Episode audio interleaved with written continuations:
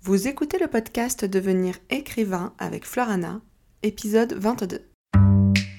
Bienvenue sur Devenir écrivain, le podcast pour démarrer et réussir votre carrière d'écrivain. Et maintenant, retrouvez votre animatrice Fleur Anna, autrice de littérature féminine, éditrice et consultante. Bonjour et merci d'être là pour les prochaines minutes, à nouveau avec moi pour vous parler d'une facette du métier d'écrivain. Aujourd'hui, je voudrais aborder avec vous 5 problèmes qu'on peut rencontrer quand on travaille à domicile, quand on est travailleur indépendant comme l'est l'écrivain. La première chose à faire d'après moi, c'est vraiment de communiquer avec votre entourage. Et ça, on ne vous le dira jamais assez. Lucie Castel l'a abordé dans d'autres épisodes déjà, donc je ne vais pas rester dessus très longtemps. Mais effectivement, c'est important que vous compreniez que votre entourage n'est pas contre vous, ne comprend pas forcément les implications du métier d'écrivain, et c'est à vous que revient quelque part son éducation concernant votre travail. Donc quand je parle d'éducation, c'est vraiment de montrer que oui, vous êtes à la maison, mais non, vous n'êtes pas pour autant disponible tout le temps. Je sais par exemple que voilà, j'habite dans une toute petite copropriété et nous ne sommes que quatre copropriétaires, et mes voisines sont pour la plupart à la maison, à la retraite. Elles savent que je suis là, et donc pour elles, comme je travaille de la maison, je suis disponible tout le temps. Donc elles vont venir sonner chez moi, m'envoyer des messages, m'appeler, me demander de faire des photocopies, enfin bref, plein de choses. Et quand même, il y a un moment où j'ai été obligée de taper un peu du poing sur la table, donc gentiment, je ne veux pas non plus les braquer, mais c'était important pour moi de leur dire oui, je suis chez moi, oui, potentiellement je suis disponible pour une urgence, s'il y a un gros souci, je suis là, mais sinon, il faut absolument que vous fassiez comme si je n'étais pas là. On est à la maison pour travailler, pas pour être interrompu ou à la disposition de tout le monde toute la journée. Donc c'est vraiment, vraiment capital que vous soyez clair avec les gens qui vous entourent parce qu'ils ne vont pas comprendre forcément d'eux-mêmes. Pour la plupart des gens, quand on travaille, on sort de chez soi. On prend sa voiture, les transports en commun, etc. On se rend dans un autre lieu. Donc de, je ne sais pas, 9h à 17h, 8h à 20h, enfin ça dépend vraiment euh, du métier vous êtes au travail, vous n'êtes pas à la maison. Alors que quand on est écrivain, le meilleur endroit pour nous pour travailler, de manière générale, bien sûr après il y a des exceptions, c'est chez soi. Donc il faut vraiment que vous soyez très clair à ce sujet et dites-le tout simplement parce que parfois c'est juste que ça ne leur est pas venu à l'idée. Écrire ce n'est pas juste un hobby, c'est votre travail, vos horaires de travail, vous les faites chez vous, mais ça ne signifie pas que vous êtes disponible de la même manière que quelqu'un qui travaille dans un bureau ou un enseignant ou je ne sais pas, n'importe quel autre métier, vous n'allez pas aller le voir en plein milieu d'un cours et lui dire hum, Au fait, tu peux me faire une photocopie ou quoi que ce soit d'autre? Eh bien, vous, vous êtes là, mais en fait, vous n'êtes pas là, tout simplement. Deuxième conseil que j'aimerais vous donner, c'est que une fois que vous avez bien établi avec votre entourage que non, être à la maison ne signifie pas être disponible, vous allez tout de même avoir besoin de vous isoler d'une manière ou d'une autre. Donc dans mon cas, j'ai la chance d'être seule chez moi. Mon mari travaille à l'extérieur, ma fille est à l'école. Bon, il reste mon chat, mais en même temps, c'est un accessoire indispensable de l'écrivain, donc euh, je le garde hein, parce que c'est tendance, c'est trendy. Ce qui fait que la plupart du temps, je n'ai pas besoin de m'isoler. Je peux travailler n'importe où, dans mon appartement, je serai seule, je peux me concentrer, il n'y a pas de problème. Maintenant, il y a les week-ends, qui ne sont pas des jours non travaillés en ce qui me concerne, et pour beaucoup d'écrivains. Il y a les jours fériés, il y a le soir aussi, puisque quand on est par exemple très proche d'une deadline, on, ne peut pas se permettre de s'interrompre de travailler à 17h ou 18h quand le reste de la famille revient. Et dans ces moments-là, eh bien, il faut que je m'isole. Donc je n'ai pas la chance d'avoir un bureau. Mais franchement, si vous pouvez, c'est l'idéal. Si vous avez une pièce chez vous que vous pouvez consacrer à votre travail, faites-le avec une porte qui ferme pas forcément à clé, mais qui ferme physiquement, qui vous isole physiquement du reste de la maison. Et vous partez du principe, il faut que votre entourage parte du principe que quand vous êtes dans votre bureau, vous travaillez, il ne faut donc pas vous déranger. Pour moi, c'est un peu plus compliqué puisque je n'ai pas de bureau, je n'ai pas de pièce à consacrer. Donc j'ai euh, monopolisé une partie de ma chambre pour faire mon bureau. Et en plus, comme je suis dans un vieil appartement où tous les murs sont tordus, enfin il n'y a rien de droit, ma porte euh, ne ferme plus. Il y a dû avoir un glissement de terrain à un moment, un truc, vu que je suis dans une zone sismique. Mais je m'égare. Mais tout ça pour dire que, en plus, je ne peux pas physiquement fermer ma porte, je peux juste la pousser. D'où l'importance dans ce cas d'avoir bien appliqué le conseil numéro 1 et d'avoir bien éduqué l'entourage. Malgré tout, j'arrive à m'isoler, donc je pousse la porte et puis je préviens les autres. quand ils sont à la maison et que je dois travailler, je leur dis là, je bosse. Si vous avez besoin de quelque chose, vous attendez que j'ai terminé une de mes sessions d'écriture. Alors c'est pas parfait, euh, surtout avec une ado. Et parfois, elle vient me voir et elle a envie de me raconter quelque chose. Et je, même si je suis en train de travailler, je me sens vraiment pas le cœur de la refouler, de lui dire euh, là, je travaille, tu me parleras plus tard.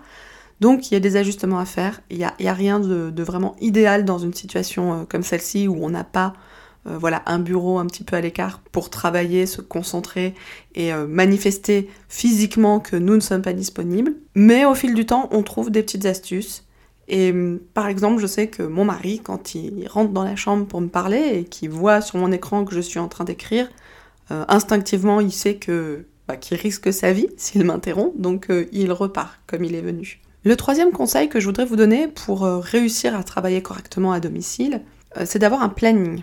Parce que quand on est son propre patron, quand on est à la maison avec moult tentations, le plus difficile, c'est vraiment la rigueur. Je connais des autrices qui sont extrêmement rigoureuse à ce sujet et que j'admire énormément. Je pense notamment à Georgia Caldera qui applique un planning de folie et qui est euh, hyper sérieuse et qui ne se laisse pas distraire sans arrêt comme ça peut être mon cas par exemple. Et j'admire beaucoup ces personnes qui, bah, finalement sont extrêmement autonomes et qui arrivent à se gérer euh, euh, sans avoir besoin d'une police derrière. Alors que par exemple j'ai tendance à demander à des amis euh, de me surveiller. Je leur dis bon bah là je pars faire euh, une heure d'écriture. Euh, je viens pointer dans une heure pour te dire si c'est fait ou pas. Voilà, je suis un peu assistée quand même. Mais on peut pallier à ce problème en ayant un planning, en se faisant un planning. Donc vous pouvez l'établir toutes les semaines, tous les matins, tous les mois. Voilà, c'est à vous de voir selon ce que vous avez à faire. Dans l'écriture, ça ne peut pas être complètement, toujours la même chose parce que Parfois, on va être euh, en train de faire, par exemple, des fiches personnages. D'ailleurs, n'oubliez pas que nous vous offrons un modèle de fiche personnage à télécharger gratuitement sur le site. D'autres fois, on va être en train d'établir son plan.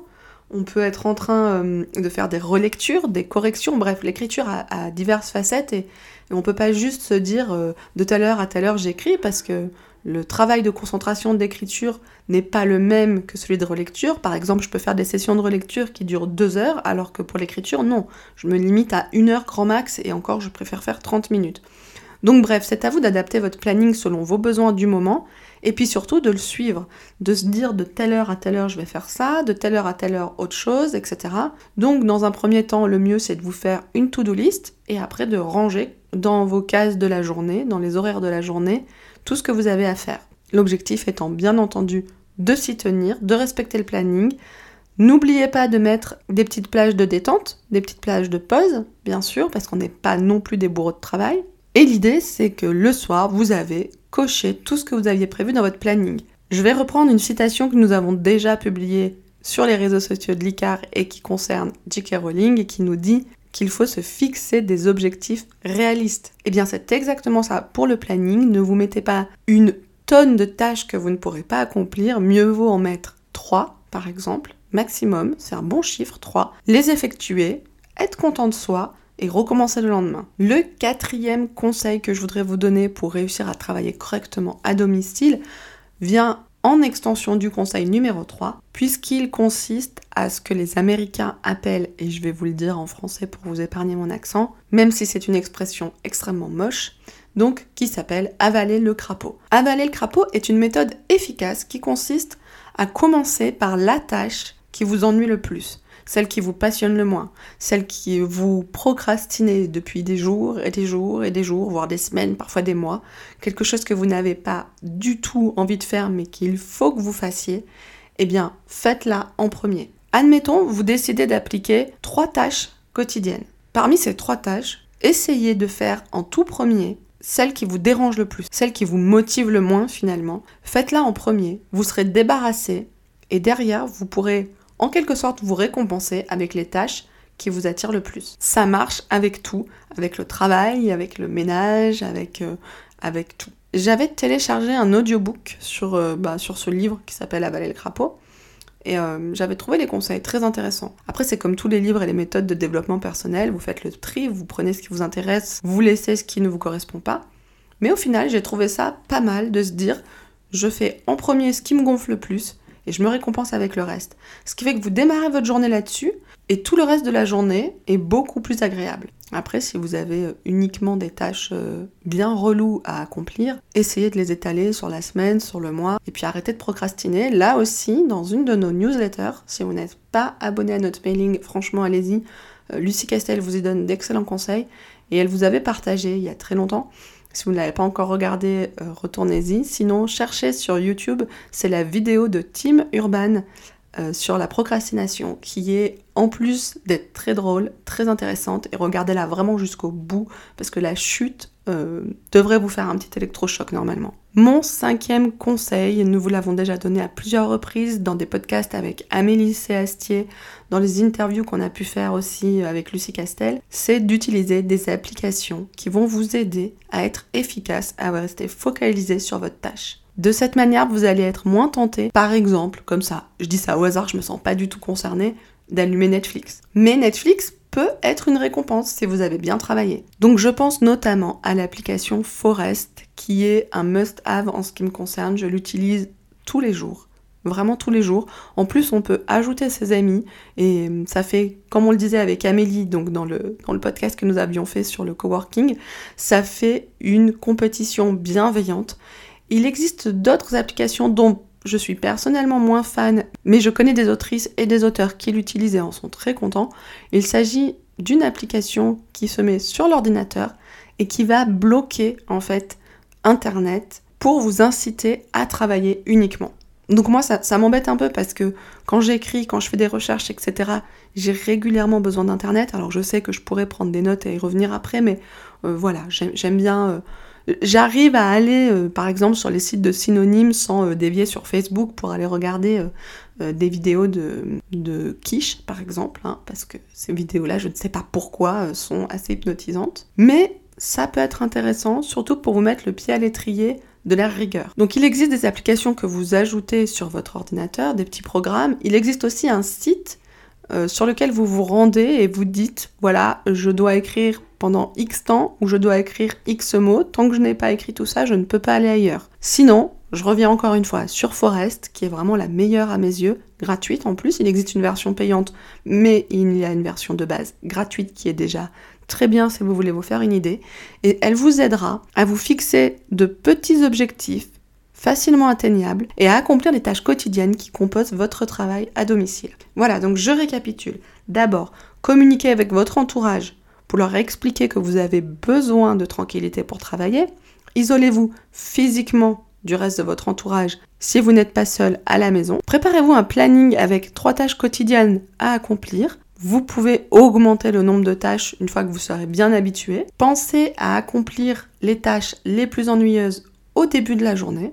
Récompensez-vous avec celles qui vous font le plus plaisir. Et n'hésitez pas à utiliser des applications voilà, j'espère que ces quelques conseils qui sont assez basiques mais importants vous aideront à vous organiser au quotidien pour votre travail à domicile qui est l'écriture. Je vous remercie de m'avoir écouté une nouvelle fois. J'espère que ça vous a plu. N'hésitez pas à le manifester, que ce soit sur les réseaux sociaux, les plateformes d'écoute, partagez, parlez-en autour de vous, commentez, dites-nous, que ce soit par email ou en commentaire, quel sujet vous aimeriez qu'on aborde dans les prochains podcasts. Et je vous dis à très bientôt pour un nouvel épisode de Devenir écrivain, le podcast qui vous veut du bien. À bientôt Vous voulez devenir écrivain? Téléchargez sans plus attendre le guide écrivain mode d'emploi sur le site licar.fr, l e. Ce guide vous donne les quatre étapes fondamentales pour progresser progresser vers l'écriture professionnelle.